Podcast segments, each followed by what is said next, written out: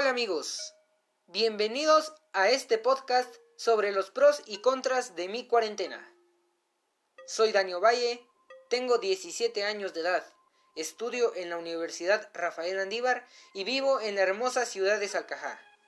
Hoy les voy a hablar sobre lo bueno y lo malo que he vivido en esta cuarentena, pero más de lo positivo de este encierro.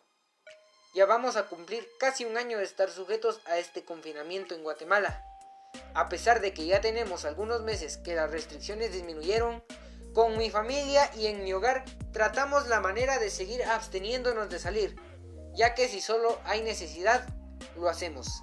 En lo personal lo malo sería que dejé de estudiar presencialmente, ya que era mi primer año en la universidad y tenía muchas expectativas y ya no las pude realizar. También dejé de hacer reuniones y fiestas con mis amigos. No hemos podido celebrar los cumpleaños o fiestas especiales en donde convivíamos como familia y sobre todo en nuestro pueblo que se distingue por tener casi la mayor parte del año fiestas y ferias.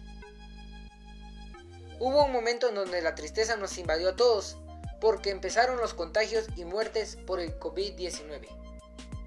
Les comento que desde los 4 años me gusta cantar pero a raíz de esta pandemia tuve que dejar de hacerlo, ya que el confinamiento nos obligó a dejar de hacer festividades.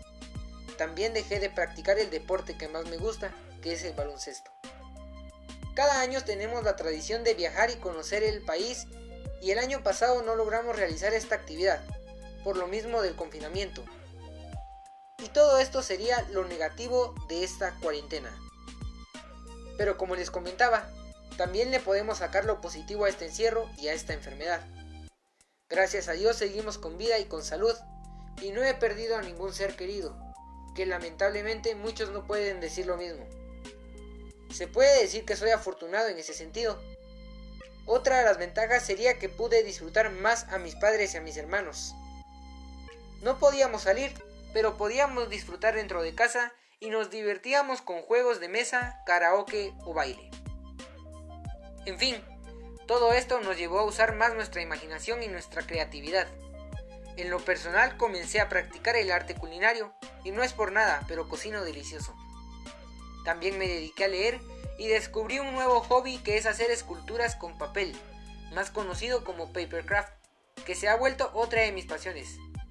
También dediqué mi tiempo libre a ver muchas series y películas que se estrenaron el año anterior.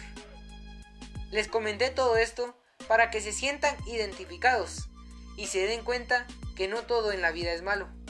Bien dicen que después de la tormenta viene la calma y siempre hay que encontrar el sentido de la vida por más tristeza que haya. Los adolescentes acostumbramos a verle el lado negativo de las cosas absolutamente a todo, pero realmente no es así. Por más que la vida te dé golpes, debes de aprender a levantarte y dar todo de ti. Me despido de ustedes, esperando que les haya gustado y los exhorto a recordar qué es lo que han hecho en cuarentena y sacarle provecho a lo que aprendieron.